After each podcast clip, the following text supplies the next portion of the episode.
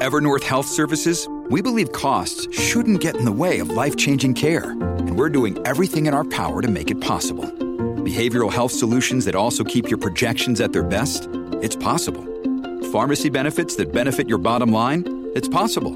Complex specialty care that cares about your ROI? It's possible. Because we're already doing it. All while saving businesses billions. That's Wonder made possible. Learn more at evernorth.com/wonder. de las redes sociales de la tribuna, nos encontramos en una nueva edición de nuestro podcast con nuestros amigos emprendedores de Terratipulsa. En esta ocasión con Cidia Lara, a quien le damos la bienvenida en este momento. Hola Cidia. Hola, gusto. ¿Cómo está? ¿Cómo se encuentra? ¿Cómo se siente? Es un poco nerviosa, pero le, decía, le decía yo que yo también, o sea, yo siempre les digo a las personas que yo entrevisto, yo también estoy nerviosa y es normal, el día que yo tenga, no tenga nervios de estar en esto, ya, digo yo esto ya no es para mí. Entonces siempre es un reto y siempre hay que estar contentos de estar aquí. Entonces calma, tranquilidad, serenidad, sí. porque aquí lo que vamos a hacer es hablar un poquito, ¿verdad?, sobre eh, su empresa. Bien. bueno, mi empresa es, es, trata más de evaluaciones de confianza. Se llama Evaluaciones Confido. Es un nombre que acabo de acabo de cambiar la imagen de la empresa.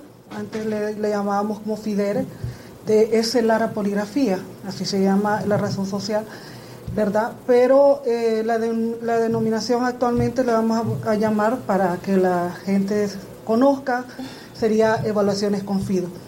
Eh, por eso no tengo material didáctico, material didáctico porque muy hace poco, semana pasada empezamos con, con la nueva imagen. Eh, pues de, se trata de pruebas de confianza. Estas pruebas de confianza son eh, las evaluaciones que hacen generalmente en las, la policía. Ah, como el eh, polígrafo. El polígrafo, evaluaciones de polígrafo, que realmente, eh, o como lo dicen, la mayoría de las personas lo, lo pueden conocer como detector de mentiras. Pero realmente es una prueba, una prueba estandarizada, ¿verdad? Se le llama prueba de detección del engaño, ¿verdad? Eh, ese es el verdadero nombre, PDD, que le llamamos por sus siglas. Eh, en Honduras son muy pocas las empresas que nos dedicamos a esto eh, y también es un, es un tema bastante sensible, sencillo, es sensible que muy pocas personas les gusta hablar de ello. Por eso me gusta mucho la idea de la entrevista para que las personas conozcan un poco de qué son las evaluaciones poligráficas de verdad. Y podría explicarnos un poquito como qué son realmente, o sea, porque sabemos que es como detector de mentiras, algo así se podría decir. Entonces, ¿qué es realmente? ¿Cómo, ¿Cómo funcionan estos aparatos que le permiten al ser humano saber que otro ser humano que está siendo evaluado está mintiendo? Bien, eh, sabemos que la mentira no es algo que se puede medir, porque es algo amorfo, algo que no vemos, no es tangible. Es, exacto, es algo que no, no, conocemos, o sea, no lo, no lo vemos Ajá. físicamente. Entonces, por eso es muy difícil que sea medible. La evaluación poligráfica es probabilística. Es como una evaluación, es como una prueba de, de diabetes, por ejemplo. Se toma una población eh, y esa población sabemos que hay data proxy, personas que, que actúan de alguna manera como cuando mienten o como cuando dice la verdad. Eh, entonces es probabilística, básicamente.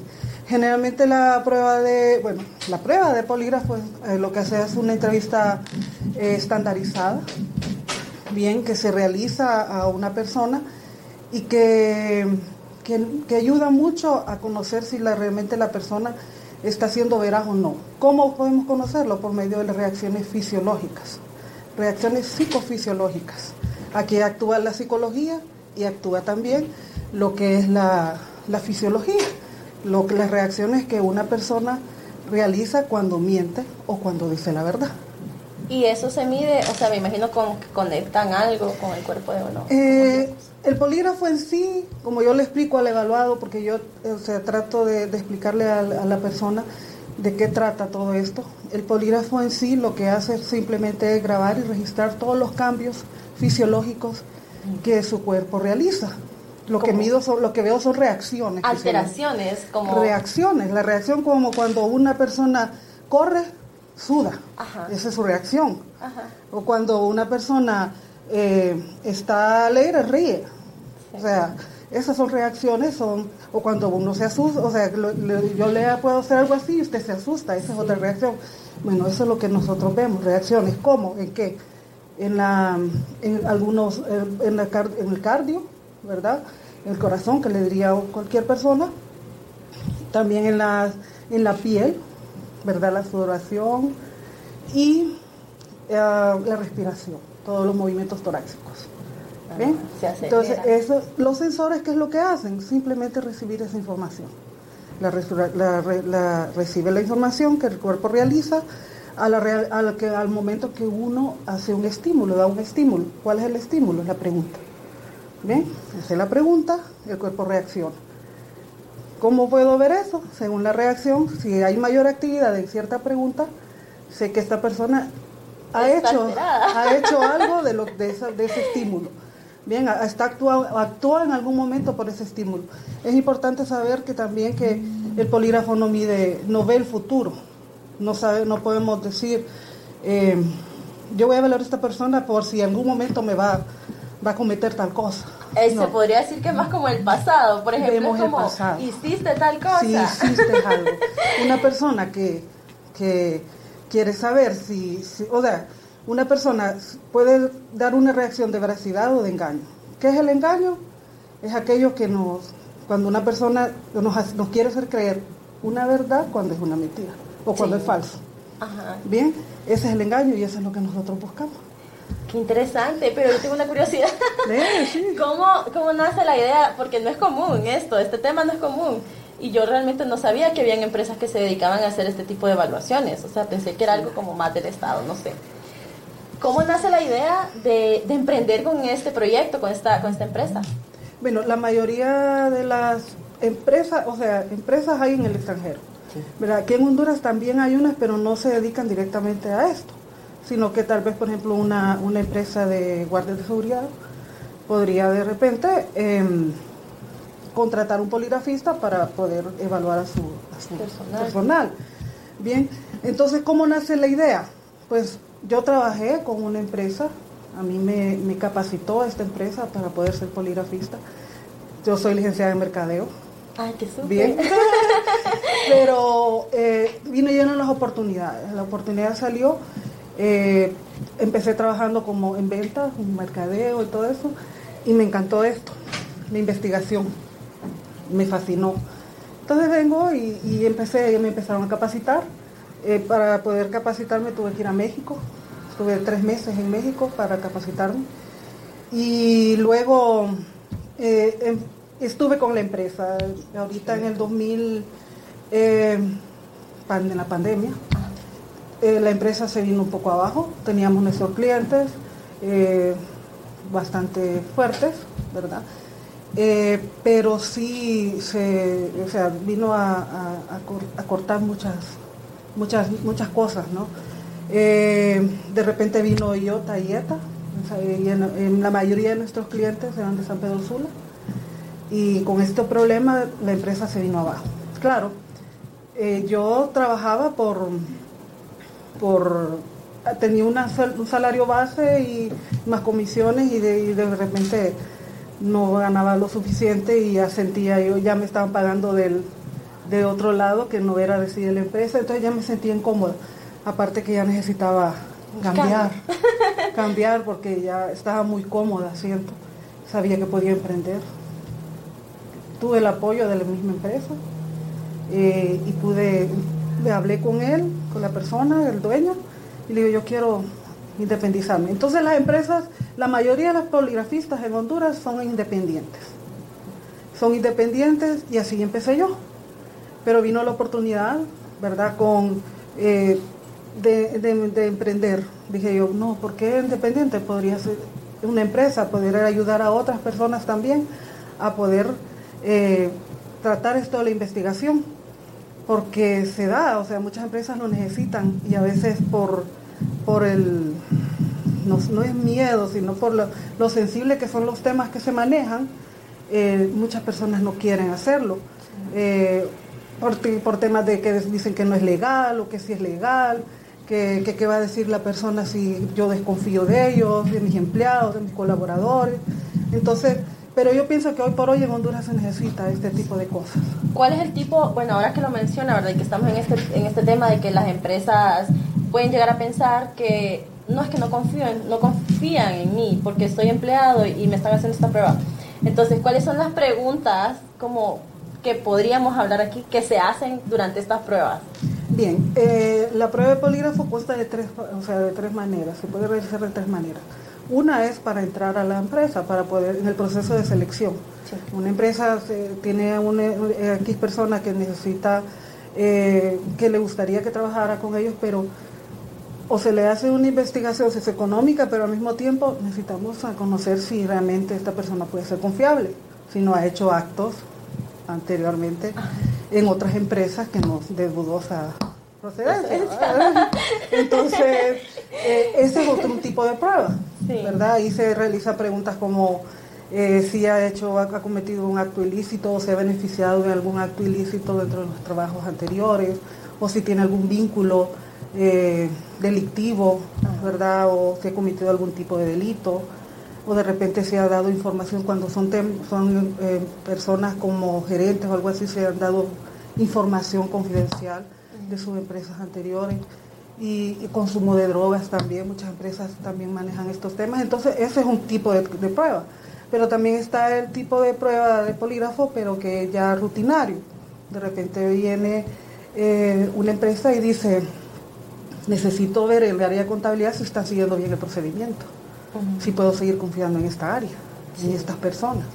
Y se les puede hacer cada seis meses o cada año o cada dos años, todo depende de, a ciertas áreas de la empresa.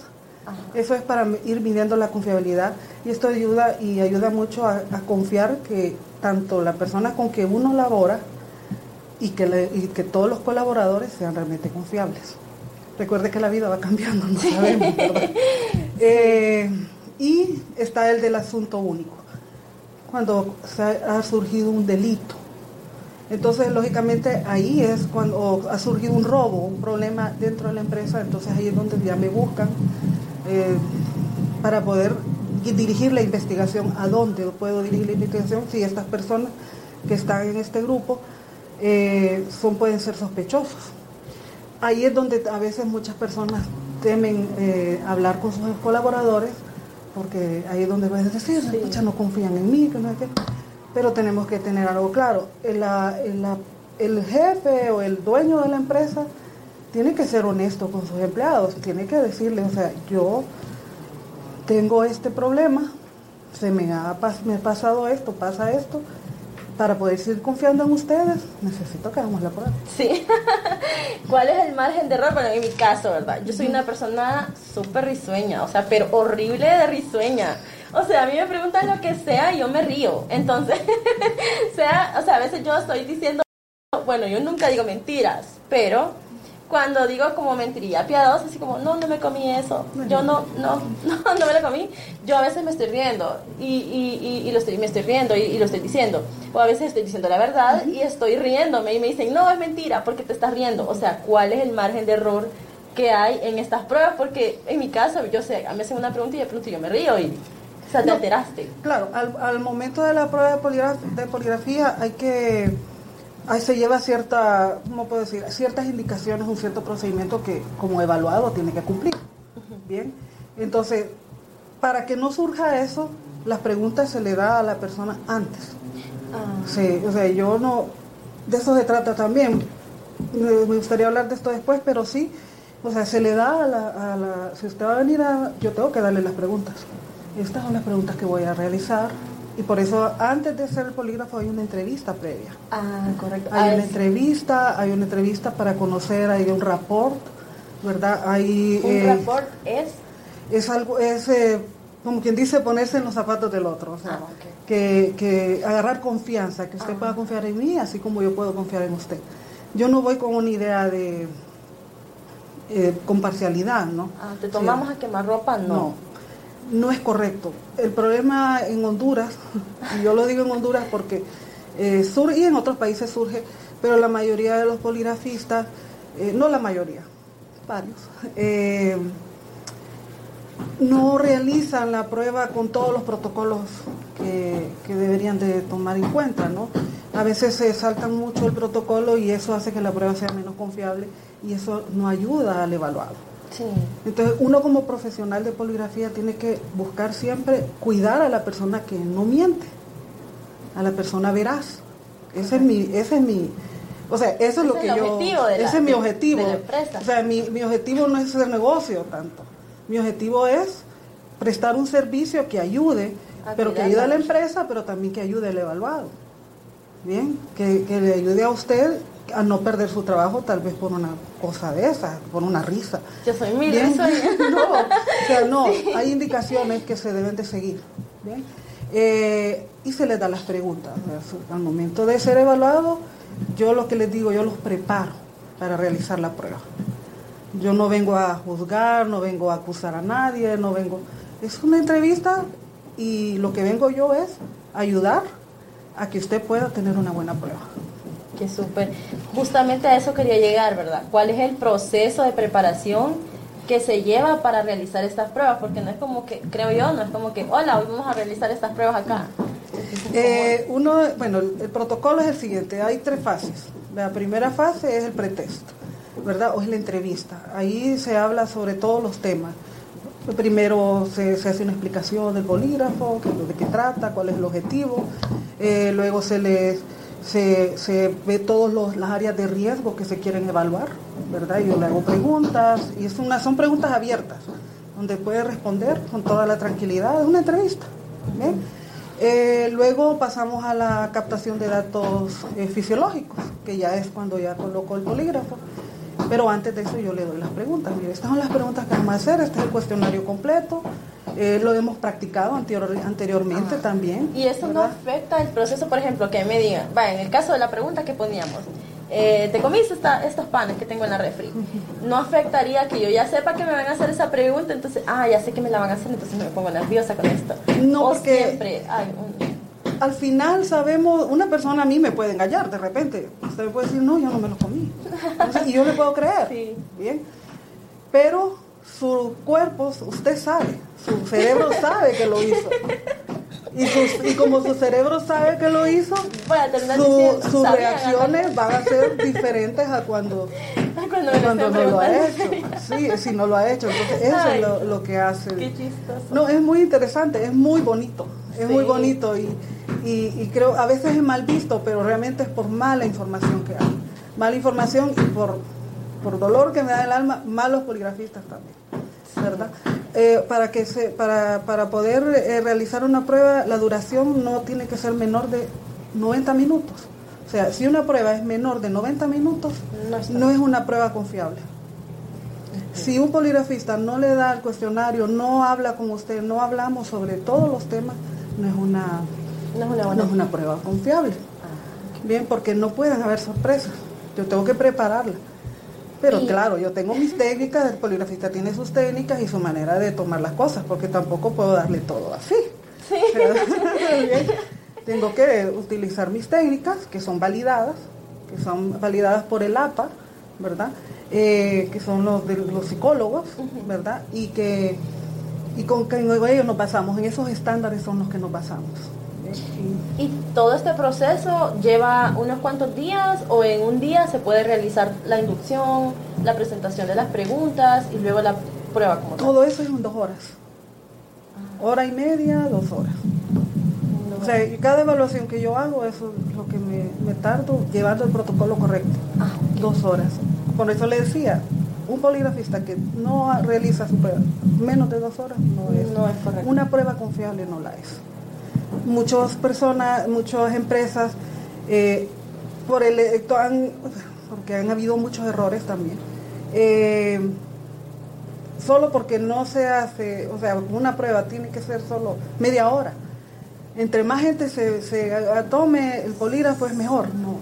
O sea, al final yo tengo que cuidar a la persona. Ah, esa era la otra consulta. Eh, aquí, ¿verdad? Se dice que se hacen pruebas con un grupo de personas, ¿eso está bien? O, o sea, ¿se logra captar la diferencia o las emociones de todos? No. ¿O lo normal es hacerla así? Solo tú y yo y... La prueba es solamente el poligrafista y el evaluado. La única persona que tal vez, o sea, porque, pero eso es muy raro, una persona que, que yo necesito un traductor, por ejemplo, que la persona que yo voy a hablar no, no sea de otro, otro país y no conozca el idioma. Pero de ahí no puede haber otra. Ya si hay otra persona, hay una tercera persona en la sala, ya no es una prueba validada también. Es complicado. y todo esto está como, eh, ¿hay algún como reglamento o algo que rija las normas? Porque podría esto, todas estas faltas, entrar a la violación como de derechos humanos también, pienso yo. Eh, de alguna manera. Hay, una, hay un pequeño, no es pequeño, sino que hay unos estándares que los que, los que dan las asociaciones de poligrafistas profesionales, que están basados siempre por el APA. En mi caso yo estoy con el AIPP, una asociación profesional de internacional de poligrafistas, profesionales poligrafistas, perdón. Entonces, eh, todos esos estándares, todos los, estándares o el protocolo que llevamos a cabo lo basamos en eso. Entonces sí hay, son varios protocolos, digamos, el, poligrafista no puede tener, eh, una, tiene que tener certificación de por lo menos de lo mínimo de 400 horas de, de estudio, de capacitación para ser poligrafista y cada dos años tiene que actualizarse. Cada dos años uno tiene que estar actualizándose y eso se realiza en cierto país y uno tiene que ir por 30 horas, tiene que tener una actualización de 30 horas. Bien, hay que estar a la vanguardia en todo esto porque el poligrafía cambia. La poligrafía hoy no es lo mismo hace 10 o 15 años. Y hace un año podría ser también. También cambian muchas veces. De la, ahorita en lo que ha pasado la pandemia, en estos últimos 3, 4 años, ha cambiado la, hay un nuevo sistema de calificación que ahora todos los poligrafistas tenemos que eh, capacitarnos para ello. Yo ya estoy capacitada para ello. Eso, Entonces, eso le iba a consultar. ¿Por qué empresas o por qué asociaciones debe de estar eh, como avalada una empresa que haga este tipo de, evaluaciones? Eh, hay varias. Hay una, hay una asociación de poligrafistas latinoamericanos y está esta asociación de internacional que ya abarca europeos, eh, asiáticos, que es la que yo estoy, la IPP. Eh, y está el APA directamente, ¿verdad? Que ya esa es norteamericana. Con esas tres podría estar asociada una persona, pero no necesariamente lo debe de estar. Contar el poligrafista esté actualizado y haya cumplido con las 400 horas para certificarse, él no, necesita estar en la, en la en, una asociación, pero sí es importante, ¿verdad? Porque eh, también las asociaciones nos ayudan a estarnos capacitando continuamente. Bien, em, el problema es que hay muchos poligrafistas que no se han certificado, pero no se han actualizado. Y a veces eh, cometen este tipo de faltas por lo mismo. Sí, por no saber. Y, y a veces también bajan los precios, que es también importante porque a veces eh, es competencia ilegal, podría decirse, con los que sí manejan los precios que se tienen que manejar en el mercado. Exacto, por, no porque uno quiera solo más caro, no porque uno lo, por lo que uno sabe, tiene que cobrar. entonces, eh, eh, entonces muchas veces también son faltas que se cometen y que para nosotros los que somos realmente actualizados ha sido muy difícil en Honduras contra eso. Eh, sí, en Honduras ha sido, y en muchos países de Latinoamérica, en muchos, porque todo eso lo hablamos casi todo diario, diario, dentro de la asociación. Bien, entonces sí, eh, eso es lo que yo podría decir. Para poder, otra, otra cosa importante que cuando uno va a volar a una persona debe ser en, un lugar cómodo, donde solo sea privado. Digamos, yo no podría hacer una prueba aquí. Ah, por, la, luz. no, la luz sí está bien, el aire está bien pero la ventana tendría que ser un lugar donde no haya distracciones, donde no, donde nadie, no haya bullicio, mm. porque todo eso sí puede afectar una prueba, la distracción afecta, y afecta el, la bulla, esos son eh, cosas que no puede, son ruidos que, y que no podemos controlar, entonces siempre buscamos un lugar que sí podamos, un lugar que sí sea controlado en ese sentido. Entonces, ustedes tienen un, como un lugar, un local en el que ustedes traen a todas estas personas que van a evaluar y les dicen aquí, o ustedes se movilizan a las empresas. Generalmente yo me movilizo, ¿verdad? Actualmente yo me movilizo Eh, porque la mayoría de mis clientes sí tienen un lugar privado, puede ser una sala de conferencia eh, o hay oficinas que son bastante privadas. Eh, pero cuando la empresa no lo tiene, también cuento con la, la misma oficina que antes trabajaba yo. Que es muy buena. Qué divertido, la verdad. Me, me, llama mucho la atención. Y es que antes, bueno, cuando estaba empezando todo este tema, ¿verdad? Que decían que a la policía de Honduras se le iba a hacer este tipo de evaluaciones. me acuerdo que decían los medios de comunicación. Yo estaba bien chiquita. Y entonces decían los médicos, es que lo sientan en una silla, decían, y les ponen un montón de cables y les empiezan a evaluar no sé qué. ¿Realmente es así o solamente es...? Los cables van, o sea, son, hay sensores, ¿verdad? Son unos sensores que se ponen, pero ya no son tan, actualmente, antes sí era bien, ay, que, o sea, invasivos, eso. Ah. Antes eran bien invasivos. Bien, Ahora no, siempre son algo invasivos, pero no, no es tanto. Antes era una máquina así, increíble, que era una, un polígrafo análogo. Ahora es una computadora y usted va a ver el polígrafo y una cajita así. Eh, la gente a veces piensa que están como en... Me dice, ay, pero no tiene electricidad. Parece que estuvieran así eléctrica. como esos juegos. sí, pero no, o sea, se les explica que no y se les se les va tratando de, que se sientan cómodos. Pues. Eso, un profesional poligrafista va a hacer sentirla a usted cómoda, ¿verdad? Y le va a explicar cómo van los sensores y que, no va a tener ningún problema. ¿Quién se puede realizar el polígrafo? Cualquier persona. Cualquier persona que pueda trabajar, sin que pueda manejar, que pueda escribir, que mentalmente esté bien ¿Y las edades? ¿Hay algún rango de edades que se puedan manejar para someterse a estas pruebas? Eh, niños, sí se han hecho pruebas en otros países a niños.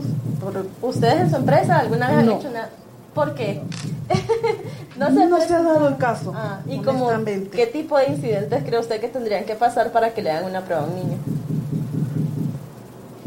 Buena pregunta. yo, eh, ese, en los Estados Unidos se dio un caso cuando un niño eh, ha matado a, ah. otro niño, pero es que es, bien complicado, o sea, realmente ahí tendría que, que ver un, permiso de los padres.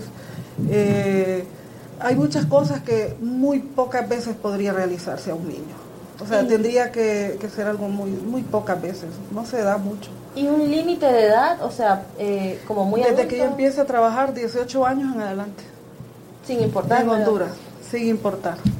Puede estar, si es mujer, puede estar embarazada, no hay problema, mientras que, la, lógicamente, si es una persona de, eh, que está hospitalizada, no puede hacérsela, pues, pero si una mujer embarazada está en sus en seis meses de embarazo, siete meses, y es normal, su vida normal, incluso si tomó antes, que antes decían, no, si, si no tiene que tomar o... Sí, que tenía que tener como 24 o 48 horas sin, sin, beber, sin tomar bebidas alcohólicas, perdón, porque esto alteraba los, los niveles de, no sé, de emoción de las personas. Y que los altera, pero realmente en toda la prueba van a seguir alterados en todas las... lo que uno le dé, pues, o sea, no va a haber ningún... no afecta realmente. Bien, entonces, y si la persona ha sido honesta y me ha dicho, fíjese que yo me tomé unas cervezas el día de ayer y, bueno, miremos a ver. Y también es importante, dentro de la misma evaluación hay una prueba de práctica. Pero sí puede afectar. No, no afecta. Se puede, claro, va a haber un momento que yo decido, o sea, sí, claro, si la persona viene alcoholizada completamente, perdida, lógicamente yo no puedo hacerla. Pero si, por ejemplo, está como, me tomé una cerveza, yo no tomo, pero me tomé una cervecita, dicen, y eso no, no pega. No hay problema se puede haber tomado, tomado una Raptor o una bebida energizante, se pudo... Incluso he evaluado a personas que, que, utilizan medicamentos eh, para los nervios. Ah. Bien, que, que la, eh, ¿cómo se llama esta? Ciprin, ¿cómo? se me olvidó, pero que son medicamentos controlados. Ajá.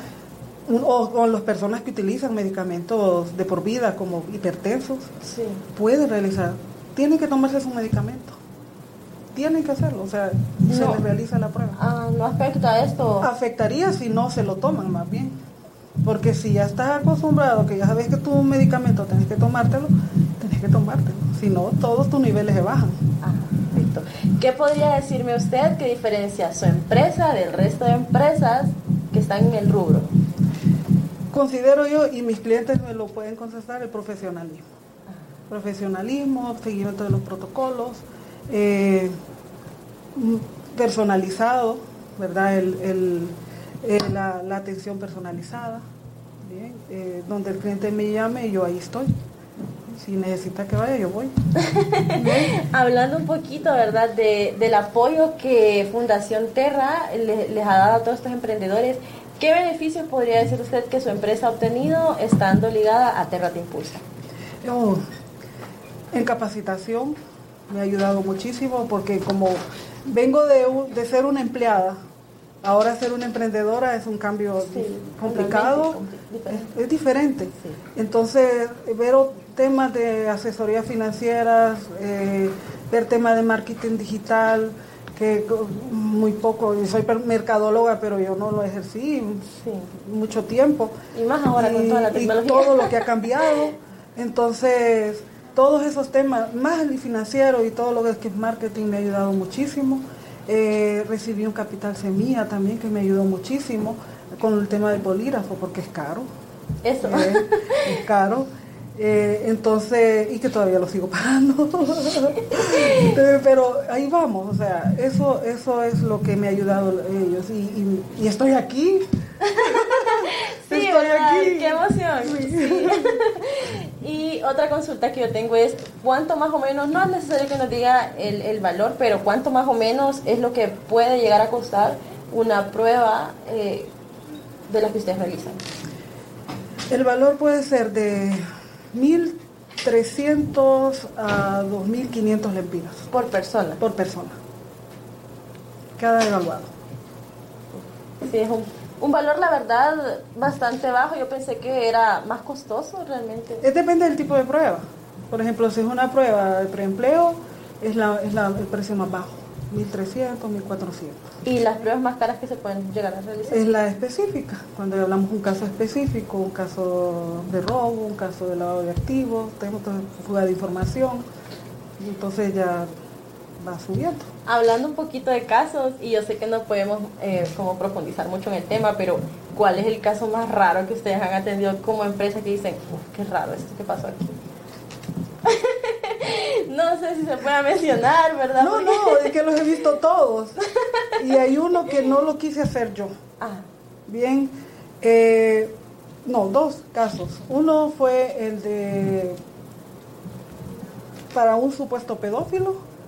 Oh.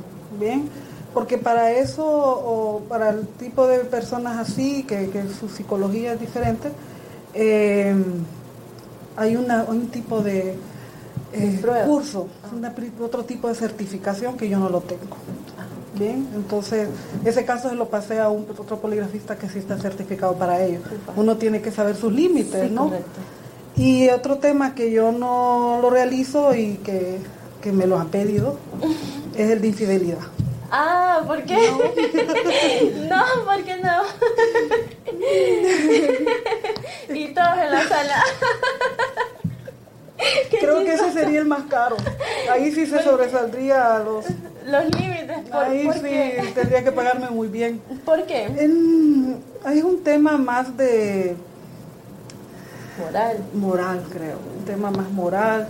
O sea, si ahorita me salió un caso así que me decía, me, voy a, eh, mi, mi, la novia fue infiel, supuestamente, y antes de casarse querían saber. Sí, como mejor si no, si, si fuiste infiel, mejor no te casé. O sea, si no, no confías, o no te casé.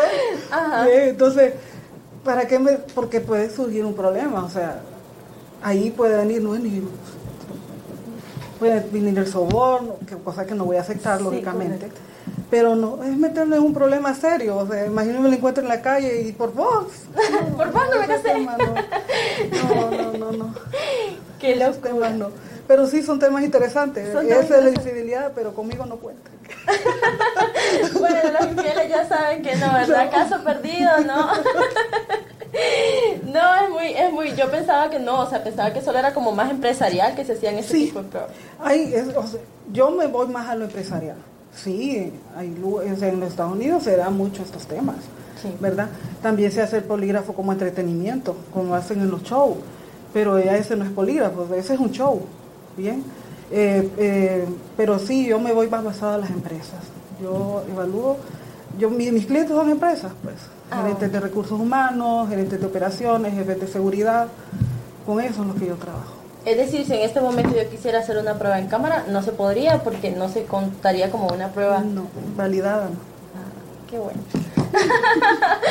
no, no, porque es que lo pone nervioso. Y empezamos hablando justamente de esto de los nervios, ¿verdad? Y es como estar nervioso, esta, toda esta situación lo puede uno poner tenso y llegar a decir una verdad que se tome como mentira por las reacciones que uno puede Es que lo mismo, o sea, el hecho de estar rodeada de personas, sabemos que hay otras personas que van a estar viendo y después van. No, algo importante, yo grabo toda la, la sesión, ¿verdad? Hay grabación, hay videograbación y hay audio también, ¿verdad? Pero por esto es para cumplir un protocolo también. De repente, pues yo tengo controles de calidad. A mí de repente puede venir una empresa externa y decirme, bueno, vamos a hacerte un control de calidad. Eh, voy a, eh, tengo que agarrar, puedo agarrar cualquiera, ellos pueden agarrar cualquier em, evaluación y yo tengo que tener mi video y mi audio que corrobore que yo seguí el protocolo y que yo lo seguí correctamente para que ellos confirmen si la prueba es validada o no. ¿Hay algo que usted quisiera destacar de su empresa en este momento? Confiabilidad y profesionalismo, como dice mi logo. Profesión. no, lo siento, es que, bueno, ajá, continuando con el tema eh, de, todo esto, ¿verdad? ¿Algún consejo que usted quisiera darle a otras personas que vienen emprendiendo con este, con en este rubro? Bueno, básicamente hay que capacitarse, porque no es fácil, eh, y actualizarse. Es que este tipo de, de rubro, cuando es servicio y cuando es poligrafía, la capacitación es muy importante. Eh, y eso sería básicamente. Que y, hacerlo todo de manera correcta también. Eh, según la ley, con la SAR, con hacer todo lo según la ley para poder también tener oportunidades, ¿verdad? Y que otras empresas pueden verla, vernos y conocernos. Qué súper. Bueno, hace un momento hablábamos de todos los beneficios que eh, tendrían las personas que se afilian al proyecto de Fundación Terra. Entonces nos gustaría que usted como participante de este proyecto haga una invitación a las personas que de pronto nos están mirando y que tienen una microempresa a que se sumen, ¿verdad? Porque sabemos que se pueden sumar todavía. No, pues serán bienvenidos. Esto, esto ayuda mucho a cada empresa, eh, permite la, la capacitación, permite, nos impulsa a ser mejores, que eso es lo importante, a poder ser competitivos también en un tiempo que que la competencia también mm, es dura, ¿verdad? Y, esto nos ayuda pues a, que como emprendedores también podamos ayudar a otras personas a, salir adelante y en estos tiempos que están complicados en el país. Así es. Para finalizar, me gustaría que usted nos diga cómo la podemos encontrar en redes sociales o cómo podemos ponernos en contacto con usted si en algún momento llegamos a necesitar em, esta, este servicio. Bien, me puede encontrar en LinkedIn como evaluaciones eh, Confido. Eh, tengo mi página web también que es, eh, no lo recuerdo muy bien, pero siempre evaluaciones Confido. mi correo electrónico que es el ara arroba confido-sl.com, ¿verdad? Y, y así, eso, así puede encontrarme. Más que todo en LinkedIn, no, no estoy en todas las redes sociales por el tipo de rubro ¿verdad? Más empresas, no voy a las, a las personas en general. Bien. Bien, perfecto. También me gustaría que nos contara, sabemos que en Terra Te Impulsa hay como un eh, lobby de empresas en el que los pueden encontrar. Ahí también se podría. ¿Y cómo podemos hacerlo? ¿Cómo podemos encontrar esta página? Nos gustaría que nos comente un poquito sobre eso. Bien, está como eh, evaluaciones con FIDO. Anteriormente lo teníamos como FIDERE o como es el ARA Poligrafía. Bien, eh, puede poner eh, dentro del catálogo de, de Impulsa, ahí, ahí estamos, dentro del catálogo puede poner evaluaciones poligráficas, poligrafía, evaluaciones preempleo. De esa manera, creo que soy la única empresa que hace este tipo de evaluaciones que está dentro del catálogo de, de, Impulsa. Bien. Entonces va a ser más fácil. Así es, muchísimas gracias. Agradecemos por, por su tiempo y pues a Terra Te Impulsa por el espacio y por acercarnos y conocer este tipo de empresas que a veces son un mito y cuando nosotros nos sentábamos y platicamos y conversamos nos damos cuenta que no es necesario, ¿verdad? Eh, tener todo este tipo de, de, miedos que la gente siempre tiene cuando se trata de, te van a descubrir que dijiste una mentira. No, hay que ser honestos. O sea, hay que ser honestos. Ajá, un consejo que se le puede dar a las personas que se sometan a este tipo de pruebas. Ser honestos, ser honestos, seguir indicaciones, seguir instrucciones y, y eso. O sea, la honestidad primero. No importa si... Yo pienso que la empresa puede perdonar si una persona es honesta. La empresa puede... Porque al final el polígrafo no es algo que, que va a determinar si la persona entra o no, quien lo determina es la, misma que lo contrata. Entonces, ser honesto ayuda mucho a que la, la, empresa lo mire, lo vea y lo determine. Así es. Bueno, muchísimas gracias. Eh, nos alegra mucho poder haber tenido una conversación muy amena, me la pasé muy bien. Esperamos pues tenerla por aquí pronto, ¿verdad? Cuando innovemos en su, sabemos que van a haber crecimiento, innovación. Y pues eh, vamos, esperamos tenerla por aquí de nuevo, conversando otra vez en este podcast de Diario La Tribuna con Terra Te Impulsa. Gracias, gracias, muchas gracias por todo. Bye.